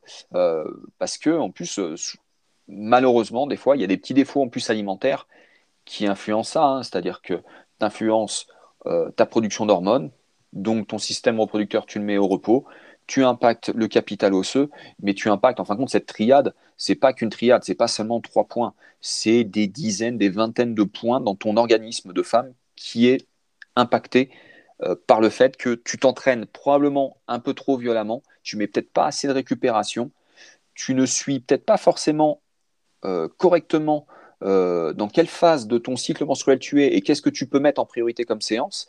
Et en plus, probablement, tu t'alimentes pas assez ou en assez bonne qualité. tu vois? tout est lié. Ouais. ouais, ouais, tout est lié. enfin, malheureux, ouais, euh, c'est tout est lié quoi. Tu t'alimentes pas assez parce que tu dis ah ouais mais euh, je sors de la puberté, bah ouais j'ai pris du poids chez une femme, chez une jeune fille au moment de la puberté. Prendre du poids, prendre des hanches, des fesses, de la poitrine, c'est normal. C'est normal. Euh, les jeunes filles ne sont pas toutes égales à ce niveau-là, euh, mais c'est normal. Et d'un seul coup, s'affamer parce que euh, ben, je veux pas prendre de poids, et puis ben, en plus, pour le cyclisme, ben, pour passer les bosses, c'est mieux si je pèse 3 kilos de moins, c'est une connerie. C'est une connerie. On a tous un poids de forme, et notamment au, moment de la puberté, que ce soit chez le garçon comme chez la femme, le poids de forme, il est super fluctuant parce que ton corps est en pleine croissance, donc savoir quel est le poids de forme d'un gamin, c'est très compliqué. Et euh, une fois qu'on est adulte, ouais, ce poids de forme, attention, quoi. Si on est trop léger, mais on le retrouve aussi chez, les, hommes, hein, euh, on devient super fragile. Et il y a un moment, il vaut mieux peser 2 kilos de plus parce que ton système hormonal gère bien la libération, par exemple, euh, des glucides pour créer de l'ATP. Et tu vas être plus fort en appuyant sur les pédales que si tu pèses 2 kilos de moins. Ou tu vas être à l'arrêt complet. Et pourtant, tu vas dire, ouais, mais je suis quand même à mon poids de forme. Ouais, mais je suis super sec. Ouais, et tu n'avances pas bah, tu le retrouves ça chez la femme. Et ça, faut y faire super attention. Il y a dernièrement, il y a, j'ai vu passer sur Twitter le témoignage d'une sportive, d'une triathlète, qui raconte son calvaire à ne passer que de blessures, en gros coups de fatigue. Elle n'arrive jamais à, à, sortir la tête de l'eau. Et il a fallu qu'elle il a fallu qu'elle arrête X fois de s'entraîner déjà pour se soigner, pour être moins fatigué. Et, c'est là que tu te rends compte voilà, que c'est pas qu'une triade. Quoi. C'est vraiment c'est une étoile, mais avec des dizaines euh, d'excroissances, parce que ça impacte, ça impacte plein de choses. Mmh. Et c'est les symptômes aussi du surentraînement, quoi, qu'on pourrait, tout, complètement. Qui, qui, est plus communément, plus communément euh, connu, on va dire, euh, dans, dans, dans, dans l'esprit commun des sportifs qui ont, ont peut-être plus peur du surentraînement que, que d'autres choses. Euh, et, c'est les symptômes au final qu'on va retrouver, en tout cas, peut-être à, la fin, au final. Euh, l'alerte, la première alerte, ça va être euh. Quoi. Bah, une jeune femme, enfin, je, dis à chaque fois une jeune femme, une femme qui voit qu'elle a des règles de plus en plus faibles, c'est déjà un début de surentraînement. Potentiellement, tu peux le corréler avec peut-être une baisse de la puissance générée sur des efforts un peu type limite, on fait un test, un CP5 pour déterminer une, PMA, tu vas te rendre compte que ça a du mal à venir, hein. ça n'a pas beaucoup progressé alors que l'entraînement a été bien fait. Tu vas te rendre compte si tu fais une variabilité cardiaque que c'est pas tout à fait ça. Euh, ou tout simplement si tu fais pas la variabilité cardiaque, juste une fréquence cardiaque au réveil, tu te rends compte qu'elle est sensiblement plus haute que d'habitude. Euh, tu vas te rendre compte que ta jeune fille, en plus, elle a perdu un petit peu de poids. Euh, elle va t'expliquer qu'elle a un petit peu de mal à s'endormir, que, euh, qu'elle a du mal à se concentrer. Enfin, tu vois, tu as, plein de petits indices comme ça qui vont, qui, qui, vont apparaître. Et là, pour l'entraîneur, euh, attention, ça, tu commences à taper un petit peu fort. Euh, faut quand même le manier, c'est quand même difficile à manier. Hein. Mm. Avec Elodie, vas-y, est-ce que tu pourrais nous faire alors toi ton, ton retour d'expérience de compétitrice à haut niveau? Ouais, par contre, je voulais dire que pour avoir vécu les aménorrhées, j'ai jamais eu l'impression d'être en surentraînement. Euh, parce que en fait, la fatigue musculaire, ça fait partie de mon entraînement. Donc, mm. moi, j'ai jamais eu l'impression d'être en, en, en no surentraînement. no gain, quoi. Ouais, c'est ça en fait. Euh, c'est la, fatigue et la fatigue nerveuse, la fatigue musculaire, ça fait partie de ton quotidien, ça fait partie euh, bah, de ton sport. Donc, ouais. Et sachant que moi, je suis toujours passée au travers de blessures. J'ai jamais été blessée. J'ai voilà, une petite tendinite par-ci, par-là. Mais c'est tout. Par contre, euh, je, je, suis tombée en aménorrhée. Comment tu as pu en arriver là, du coup? Est-ce que finalement, c'était du surentraînement, même si tu n'en avais pas conscience Est-ce qu'avec le recul, maintenant, c'est ce qui s'est passé quoi? Bah après, c'est vrai que j'ai bien, j'ai bien tapé dedans. Hein, euh, ce que disait Fred en début d'interview, c'est vrai que quand il me disait de faire entre 6 et 8 séries, euh, bah, tu peux être sûr que je faisais 8 séries et que je finissais cramé. Euh, je faisais toujours tout à fond. de toute façon, il y a une année où j'ai fait une anémie. Et puis une autre année où malheureusement j'étais au top de ma forme et bah, c'est là où tu es aussi plus fragile et donc j'ai chopé la mononucléose à 15 jours de championnat du monde. Je tombais dans les pommes à la fin du vélo au championnat du monde, j'étais ravie. Un an d'entraînement, enfin plus que ça, pour terminer comme ça. Et, mais c'est voilà, c'est vraiment le danger, c'est que tu, ouais, tu, tu, te rends pas compte que tu, tu tombes dans, dans le surentraînement quoi. Et c'est là, tu vois, que c'est là, Mathieu, tu vois, que l'échange avec, avec la sportive est super important parce que l'entraîneur, il peut voir des chiffres, mais il y a un moment, les chiffres, des fois, euh, ils, trahissent pas euh, quelque chose qui est en train de monter chez la sportive. Et les échanges, et pourtant, Elodie, je l'avais euh, bah, quotidiennement, sous les yeux. Hein. C'est-à-dire quand elle se levait, je voyais quelle tête elle me tirait. Quoi. Et euh, soit elle se levait avec un grand sourire, tu dis ah c'est bien, elle a bien récupéré, euh, bah, la séance d'entraînement prévue, on va pouvoir la caser. Soit elle se levait en disant, tu as l'impression de voir une grand-mère qui, qui arrive au petit-déj. Là, tu dis, ouais, aujourd'hui, ça va être quand même un petit peu compliqué. Tu commences déjà à, préparer les alternatives à la séance que tu avais prévue. Et, là, tu as les, les échanges euh, la verbalisation de ouais là c'est dur je suis fatigué là tu vois ça, ça tire dans les mollets ça tire dans les cuisseaux euh, voilà pour une triathlète en plus bah il y a la natation donc euh, là tu sais quoi j'en ai plein les épaules tu vois ce ressenti là vient vraiment en complément de tout ce qu'on peut mesurer aujourd'hui avec tous les outils technologiques qu'on peut mettre sur un vélo mmh. Euh, parfois, il me faisait des séances euh, dites faciles. Et quand il me demandait le RPE, donc, euh, qui est, comment on dit, le, mon ressenti. Ouais, et je lui disais bah, 16-17 alors que c'était normalement une séance facile. Je suis bref, du coup on s'engueulait à moitié choix, c'est ça. Mais voilà, bah, et là c'est vrai que bah, c'est là où ça doit commencer à faire mm. tilt. Quoi. Mm. C'est exactement ça, ouais. c'est un des premiers signes d'ailleurs enfin, du surentraînement et de la fatigue quand les séances faciles deviennent difficiles. Quoi. Mm. Et quand l'allure qu'on tenait avant, une allure qui était facile, euh, il y a un mois et qui euh, tout d'un coup, bah ouais, euh, il y a un, deux, trois points de plus sur le RPE. Et, ça. Alors, bah une séance, voilà, par-ci, par-là, ça, ça arrive. Hein, tu as, un jour sans, voilà. Mais sur, sur la semaine ou à chaque fois, t'es cramé, euh, enfin voilà, quelle que soit la séance, c'est compliqué, alors que tu es normalement dans une phase plutôt, pas récup, mais plutôt, on va dire, allez, on va dire endurance, et que ça devient difficile, c'est là où il faut commencer à se poser des questions. Ok, du coup, alors, le, le meilleur moyen d'éviter d'en arriver là, c'est avec dans, de pouvoir faire confiance à l'entraîneur et puis aussi peut-être l'éducation des, des athlètes aussi à tous ces signes et reconnaître ces signaux et, euh, et alors en parler à leur entraîneur et puis aussi peut-être un suivi médical si, si c'est possible. Quoi. Mm. Ouais, les, bah, deux, les deux vont ensemble. Hein. L'un va pas sans l'autre. Il faut vraiment une relation de confiance avec son entraîneur. Et puis, euh, moi, ce que j'ai pas eu, euh, voilà, un suivi médical avec, avec un professionnel médical qui, qui tient la route, quoi. Ouais, c'est vrai que avoir un professionnel de santé ouais, qui sait ce que c'est que le sport de compétition et le sport de haut niveau, c'est compliqué. Elodie, lorsqu'elle est tombée malade, euh, a vu qu'elle voulait continuer quand même à, maintenir un petit peu d'activité physique en se disant allez, il faut pas que je, régresse.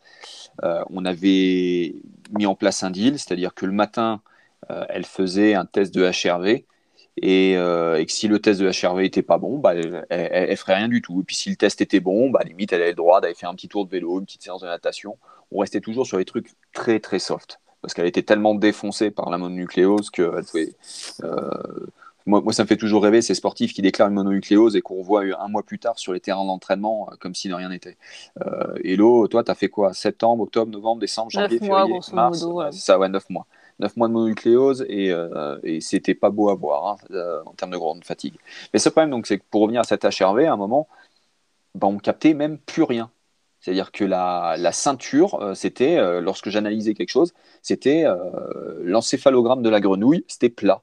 J'avais rien à analyser. Donc, il y a un moment, quand même, on s'est posé des questions, on s'est dit, il faut quand même faire gaffe un petit, une petite visite chez le cardiologue. Et en fin de compte, c'est Elodie qui a expliqué au cardiologue quelle était notre démarche et ce que c'était la variabilité cardiaque. Hmm. D'accord? Quelqu'un qui a fait X années de médecine, un cardiologue, hein, quand même, c'est le métier, et eh ben c'est Elodie qui lui a expliqué avec ses mots à elle, quoi. Hein, euh, c'était pas du, Laurent Schmitt ou du Grégoire Millet, mais qui lui a expliqué ce que c'était de la variabilité cardiaque. Le mec, il l'a regardé, il a fait Ah ouais, vous faites ça? Bon, bah, donc c'est bien. Hein. Bon, ok, bon, c'était une visite chez le cardiologue pour rien. Euh, nous, on avait la chance d'être suivi, d'être très bien suivi du côté kiné et ostéopathie. Mais par contre, c'est vrai que ça a été une, ça a été lorsque Elodie s'entraînait, un, un, de nos points faibles. Euh, c'était ouais, vraiment avoir un médecin, en tout cas un médecin du sport qui tienne franchement la route et qui soit lui aussi acteur de la préparation, qui soit capable, moi, d'attirer mon attention sur le fait que là, attention, là, tu tires peut-être un petit peu trop sur la machine, elle va t'exploser la figure. Euh, et puis, bah, et aussi euh, euh, avoir, par exemple, un, bilan sanguin, notamment chez la femme, c'est important hein, avec les règles, notamment, bah, tout à l'heure, Elodie en a parlé, vis-à-vis de l'anémie. Quand on saigne, on perd l'hémoglobine, donc on perd des molécules de sang, la ferritine, enfin des molécules de fer, pardon, de la ferritine, la protéine de fer, qui est un peu le scratch qui va accrocher les molécules d'oxygène sur un globule rouge.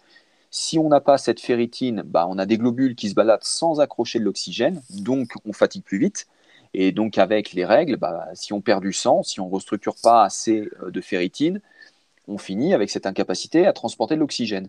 Et euh, c'est quelque chose qu'on aurait dû faire, par tous les trimestres, une prise de sang pour vérifier que le taux de ferritine n'avait bah, pas tendance à baisser. Quoi. Par contre, euh, on avait aussi la chance d'avoir euh, un, alors qui était un collègue de travail, hein, parce que moi je suis pas nutritionniste ou diététicien, mais par contre euh, c'était quelqu'un avec qui je travaillais, qui s'appelle David Padaré, qui est un ancien triathlète et un très bon cycliste, qui suivait Elodie sur le côté nutritionnel, pour, pour qu'on soit sûr quand même que l'alimentation au quotidien soit équilibrée en quantité suffisante. D'accord. Bah, D'ailleurs, Hello, enfin, si tu, me permets d'en parler, enfin, c'était même un, le poids d'Elodie était aussi un marqueur euh, de, de comment dire, l'évolution de son poids à la baisse en l'occurrence était un marqueur potentiel de surentraînement. Hmm. Ah oui, oui, oui, c'est sûr, c'est un signe pour, pour l'homme et pour, pour la femme. Ouais, mais tu vois, quand tu pèses 80 kg, tu perds 2 kg, sur le coup, tu es content. Quand tu hmm. pèses 50 kg, tu perds 2 kg, tu fais un peu la gueule tu fais un peu la gueule. Et d'autant plus quand tu as une femme. Euh, et là, ça voulait dire, en général, on est très affûté. Hello, c'était quoi? Tu étais à combien? 48, 48 et demi? Ouais, c'est ça, euh, Fallait pas descendre en dessous. Hein, parce que sinon, justement, tu rentrais dans un niveau où il n'y avait plus rien. Il n'y avait plus de force, il n'y avait plus rien du tout. Et euh, elle, était, elle n'était plus performante. Mais parce qu'on avait tellement tiré qu'elle avait brûlé trop de calories, elle avait tapé dans sa masse grasse. Et puis, bah, ça donnait plus rien, quoi. Hmm. Et alors, euh, comment, euh, du coup, pour l'entraîneur, aborder tous ces sujets avec, euh, avec l'athlète féminine Il faut vraiment établir une relation de confiance? Comment, comment tu fais, toi, du coup, avec les athlètes que tu suis? Bah, Déjà, tout dépend de l'âge. C'est vrai qu'une une femme, déjà une femme majeure, je ne vais pas hésiter à aborder cash le sujet et lui expliquer bah, un peu ce dont on vient de parler, l'importance de ce suivi des règles, aborder, savoir si elle, est prête à en parler, euh, ce qu'elle prend comme type de contraception, si elle prend une contraception, euh, ce qu'elle prend comme type de contraception si elle en, prend une, euh, et, vraiment lui expliquer clairement que ce serait bien que on arrive à savoir, enfin voilà, si elle prend une contraception orale, c'est assez facile, quoi. Hein. il suffit qu'elle me dise son premier jour des règles, et puis après moi derrière, moi sur la la, plateforme que j'utilise, euh, je marque très régulièrement quand est-ce que vont être les règles de la sportive, c'est facile. C'est un petit peu plus compliqué lorsqu'on est avec des jeunes filles, avec des mineurs, euh, où là, il faut, vraiment créer une relation de confiance, euh, mais au-delà de juste je t'entraîne, tu, gagnes des courses, c'est on va chercher un petit peu plus loin j'utilise entre guillemets aussi l'aide de la maman qui est souvent le référent familial le plus à même à discuter de ça avec, euh, avec une jeune fille. D'accord? En général, les papas, on n'est pas très doués là-dedans. Euh, donc, euh, c'est en présence de la maman, ben voilà, c'est expliquer à la jeune fille que quand elle a ses règles, déjà, un truc tout bête, c'est lui faire prendre conscience que moi, j'ai beau être un homme, bien sûr, j'aurai jamais de règles, mais je sais ce que c'est et qu'on peut en discuter et que, euh, et que ce dont on échangera ensemble, ça restera entre nous. Je vais pas écrier euh, sur les toits, ouais, bah, un tel, elle vient pas s'entraîner, elle a ses règles. Non, non. C'est euh, un tel, elle vient pas s'entraîner, elle vient pas s'entraîner, c'est tout. Ça te regarde pas, ça vous regarde pas de savoir pourquoi elle vient pas s'entraîner. Et, que la jeune fille, qu'elle sache qu'elle peut m'appeler, m'envoyer un texto, me dire, écoute, là, je viendrai pas à l'entraînement, j'ai mes règles. Pas de souci. Ok, tu as tes règles qui sont survenues, il n'y a pas de problème. Euh, et, ça arrive encore très souvent, alors avec euh, des jeunes filles que je n'entraîne plus, mais euh, qui ont pris conscience ouais, de cette importance.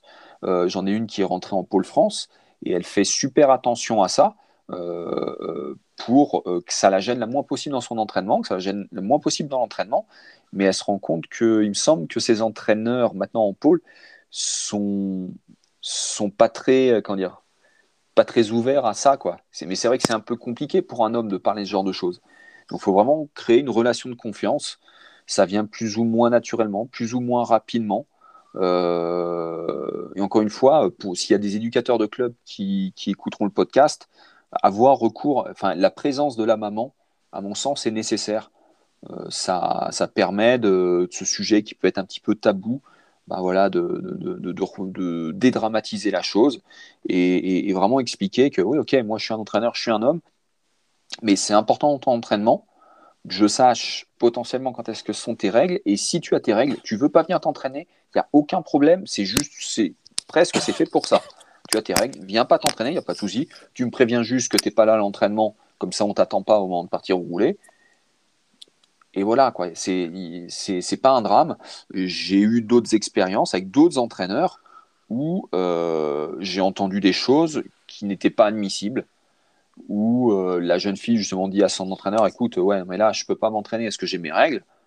Ou tu entends un entraîneur homme qui dit Non, mais moi, j'en ai rien à faire de tes règles, tu, tu, tu, viens t'entraîner, point barre, quoi. Ça, c'est pas admissible. C'est pas mmh. admissible. Y a un moment, faut, faut, enfin, voilà, faut, c'est un mélange d'empathie et de et de, de, de juste d'intelligence quoi. Juste d'intelligence. Ouais ouais et puis aussi de manque de formation aussi euh, si s'ils n'ont pas conscience véritablement de ce que c'est de ce que ça impacte euh, euh, bon bah ça peut être voilà c'est ils ont pas envie de se compliquer avec ça aussi quoi. Oui oui oui oui. Mais il faut se dire quand même qu'une sportive de compétition si si en plus, enfin voilà, tu te rends compte quand même, qu'elle aime son sport, qu'elle aime venir s'entraîner, qu'elle aime être en cours, si elle te dit là je viens pas, pose-toi la question de savoir pourquoi elle vient pas. Si habituellement elle est toujours là, voire même elle est là en avance, elle part, euh, c'est la dernière à partir, elle fait toujours son entraînement à bloc, et là aujourd'hui elle te fait exceptionnellement, je ne serai pas là. Euh, dire écoute, j'ai rien à faire, si tu as tes règles, tu es là à l'entraînement, c'est une connerie. Si elle n'est pas là, c'est qu'a priori c'est une bonne raison et que, entre, que bah, c'est le terme hein, utilisé, elle est vraiment indisposée. Et plutôt que d'avoir une cycliste qui est là à 50% pour faire une séance en bois, autant la laisser chez elle, autant la laisser s'aérer la tête, faire autre chose, plutôt que de l'avoir eu sur le vélo pour rien faire, entre guillemets, hormis peut-être créer un petit peu plus de fatigue. tu vois ce que je veux dire Il y a un moment, il faut, que l'entraînement soit rentable. Si là, c'est pas rentable, ne viens pas. Moi, ça a toujours été mon discours. Hein. Tu es là à l'entraînement, c'est que tu es à 100%. Si tu n'es pas à 100%, notamment à cause de tes règles, reste à la maison, tu récupères. Et une fois que tes règles sont passées, ou vraiment en fin de règle, tu veux revenir t'entraîner, il n'y a pas de souci. On adapte en plus un petit peu la séance, mais il n'y a pas de souci. Hmm. On peut finir par parler un peu de la musculation aussi, on n'en a pas encore parlé. Euh, hmm. Est-ce que, est que, alors pour les, athlètes féminines, euh, on peut imaginer intégrer de la musculation? Est-ce que ça a une, utilité? Est-ce que ça aussi euh, par rapport aux, hommes Est-ce que voilà, est-ce qu'on va changer des choses? Est-ce que est-ce qu'elles ont plus besoin de ça que les hommes? Est-ce que voilà, qu'est-ce que qu'est-ce qu'on change par rapport à ça? Alors, je pense pas qu'elles en aient plus besoin que les hommes. Euh, ce qui est clair, c'est qu'il y a une idée reçue souvent que j'entends euh, dès, que, dès que je mets des, femmes à la musculation, c'est ah je veux surtout pas ressembler à un homme. Vu les taux de testostérone que produisent la femme, parce que la femme produit un petit peu de testostérone, avant de ressembler à un homme, je pense qu'il va falloir vraiment franchement charger et puis il va pas falloir ne prendre que des, blancs de poulet et, des œufs, d'accord? Ça veut dire que potentiellement tu vas passer sur une conduite dopante où tu vas te charger en testostérone. Une femme qui fait de la musculation, elle aura potentiellement les muscles un petit peu plus définis, mais elle ressemblera jamais à un homme. Par contre, ce qui est clair, c'est qu'en termes de développement de la force maximale, il y a des choses à faire. Euh, bien sûr, il n'y aura pas d'hypertrophie musculaire marquée comme chez l'homme, mais par contre, tous les, tous les processus de contraction musculaire liés au nerveux, eux, par contre, ils sont là. Ils sont là, ils sont améliorables. Donc, euh, il y, a, tout intérêt, comme chez l'homme, à aller faire un petit peu de préparation physique lorsqu'on a le temps, lorsqu'on a aussi la volonté de le faire, euh, lorsqu'on a aussi les connaissances, parce qu'aller en salle de musculation et lever des barres, ça ne se fait pas comme ça. Hein. Il, y a, quand même une certaine éducation à ce niveau-là. Mais il y a, bien sûr un, un, gain. Alors là, je te parle un gain de force. Donc c'est vraiment de la performance pure. Mais déjà, le premier gain pour moi, lorsque tu fais de la préparation physique, avant même de parler de musculation, c'est ne pas te blesser. Tu es un corps solide, euh, tu ne sois pas constamment en train de te plaindre du dos, d'un genou, que du point de vue ostéo-articulaire, ce soit, soit vraiment euh, solide et que tu passes pas ton temps à te soigner plutôt qu'à t'entraîner. C'est déjà un gain de performance, mine de rien. D'accord? Entre un sportif qui est constamment blessé et pas s'entraîner et celui qui n'est pas blessé et qui s'entraîne, tu vas générer de la performance. Et dans un second temps, en termes notamment pour les sports d'endurance tels que cyclisme, le développement de la force max a un intérêt. Il va y avoir un gain, une économie gestuelle sur des, sur des efforts sous-maximaux. Euh, et euh, même si chez la femme, il n'y aura pas d'hypertrophie, prise de masse musculaire, par contre, tous les processus nerveux de contraction musculaire, eux, ils sont bien là, ils sont réels. Donc la femme a tout intérêt à, venir chercher un petit peu de gain là-dessus. Parce qu'aujourd'hui, développer une PMA, développer un FTP, un meilleur CP20, j'ai envie de dire, tous les entraîneurs savent faire à peu près correctement. Et aujourd'hui, les gains, euh, ces gains marginaux, j'ai envie de dire, hein, qui est un terme très euh, typé euh, cyclisme, hein, ces gains marginaux, potentiellement, ça peut être par le développement de la force max en passant par la musculation, par la musculation couplée à des exercices sur le vélo. Moi, c'est ce que j'ai développé un petit peu pour rendre les entraînements un petit peu plus ludiques des cyclistes que j'entraînais pendant les confinements. Euh, faire un exercice de musculation, boum, sauter sur le vélo pour faire du pédalage en force ou au contraire en hyper vélocité. Enfin voilà, ce genre de choses, on peut obtenir des, gains qui sont assez intéressants. Mmh. D'ailleurs, Elodie, euh, Elodie, a poussé de la fonte, euh, je ne vais pas dire pendant 18 ans, depuis qu'on se connaît, mais, euh, mais entre le bah, moment hein. où... Entre le moment où on s'est connu en voile et puis après le triathlon, j'ai toujours fait de la musculation. Et c'est vrai que c'est la musculation en premier, c'est pour pas se blesser. comme je disais tout à l'heure, mis de temps en temps une, tendinite en natation. Après, j'ai jamais été blessé, quoi. Et Elodie peut vous l'assurer, elle a jamais pris un kilo en musculation. Ouais, c'est clair. à, notre grand, à notre grand désespoir, parce que ouais, le but du jeu, c'était notamment lorsqu'elle faisait de la voile, qu'elle pèse un petit peu plus lourd pour, euh, pour peser un petit peu plus lourd sur son bateau. Euh, on n'a jamais réussi à prendre, euh, allez, on a peut-être pris un kilo. Et puis, et puis je vous dis, Elodie, quand elle tape dans le frigo, elle fait pas semblant. Hein. D'accord? Elle fait pas semblant à, supplémenter avec de la protéine de lait, des shakers, de gainers. Enfin, vraiment histoire de manger beaucoup et d'avoir un gros apport calorifique. Et, euh, et en tout cas, chez Elodie, ça n'a jamais permis vraiment un gain de poids et elle n'a jamais ressemblé à un mec. Hein. Ouais, c'est clair. Est-ce que du coup, on va avoir encore quelque chose à ajouter euh, sur, euh, pour compléter le podcast? Ah, C'est que, que les entraîneurs ouais, s'intéressent de plus en plus aux, femmes et vraiment à leur spécificité et arrêtent de penser que on met une femme avec des mecs, on, l'entraîne pareil, on lui fait faire la même chose. Euh, c'est pas comme ça que ça fonctionne. C'est notamment, intellectuellement, c'est super intéressant d'entraîner une femme parce que cette gestion-là, cette planification-là est, vraiment plus intéressante et, et, et s'ancre sur des choses vachement plus solides que la planification qu'on pose chez un homme. Parce que chez nous, hommes, on a, on a ces variations hormonales. Le problème, c'est que euh, on n'a pas encore une qui sort de la surface de l'eau, qui nous dit hey, attention, là il se passe ça du point de vue hormonal. Nous, on ne sait pas quoi. Alors peut-être qu'à un moment, oui, on va se rendre compte qu'on est un petit peu fatigué, qu'on s'énerve un petit peu plus facilement, on a du mal à s'endormir. Mais en général, ça veut dire que c'est déjà un petit peu trop tard. Là, on se rend compte que chez la femme, si on suit bien ces variations hormonales, on peut poser des séances à certains moments elles auront encore plus d'effet que si tu les poses de manière un petit peu, euh, dire, traditionnelle dans ton bloc d'entraînement. Donc euh, c'est là.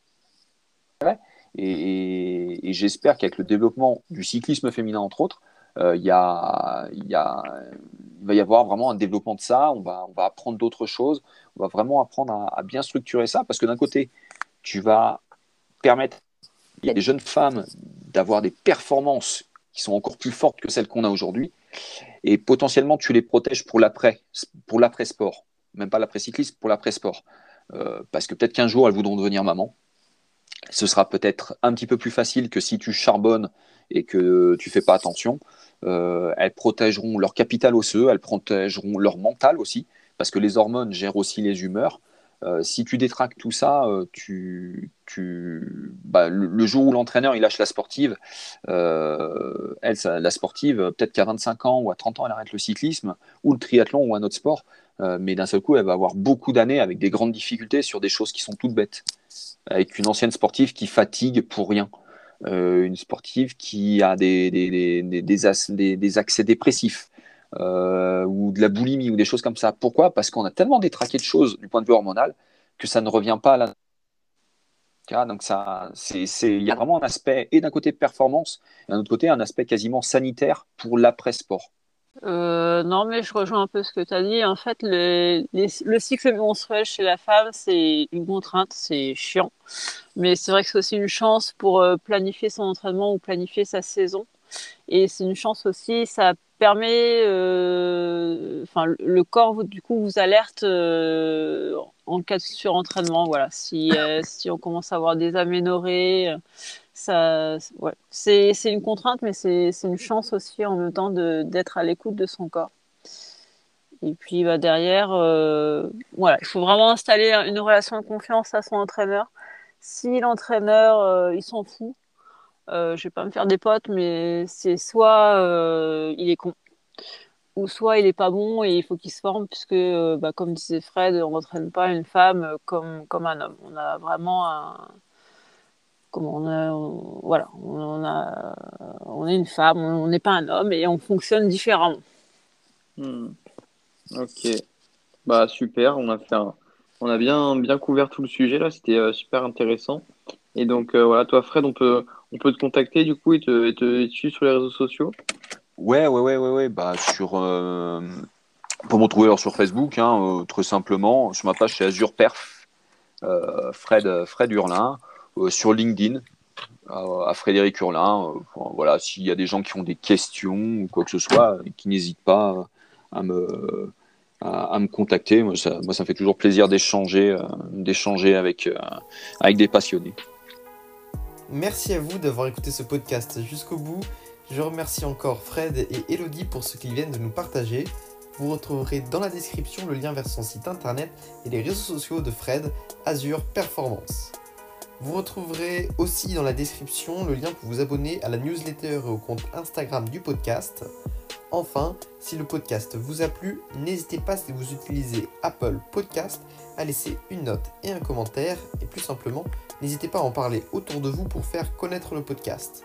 À la semaine prochaine.